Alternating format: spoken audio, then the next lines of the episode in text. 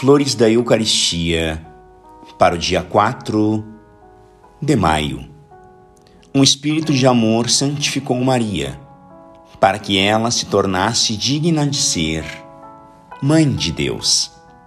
Se bem que toda a Santíssima Trindade concorra para a santificação das almas, atribuiu-se esta operação especialmente à terceira pessoa, que é o dom por excelência, o laço de união entre o Pai e o Filho, e que vindo às nossas almas nos une a Deus.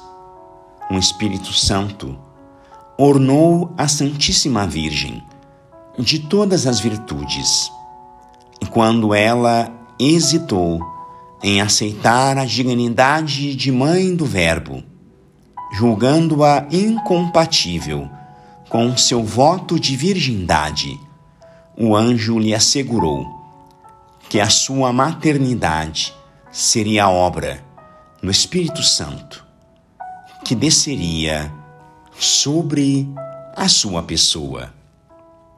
Considerai que ele já habitava em Maria pela plenitude da graça que significam, então, estas palavras?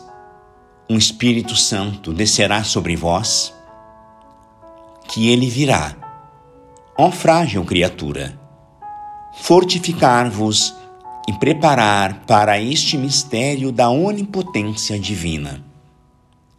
Já não podeis temer, porque o próprio Deus veio a vós por uma presença toda especial para aí receber um verbo. Sim, foi o Espírito Santo quem o recebeu em Maria, formando-lhe a natureza humana.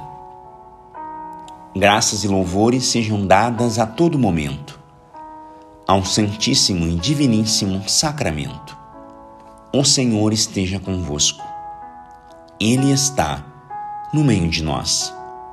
Por intercessão no coração imaculado de Maria, São Pedro Julião Eimar, um apóstolo da Eucaristia, abençoe-vos o Deus Todo-Poderoso, Pai e Filho, em Espírito Santo.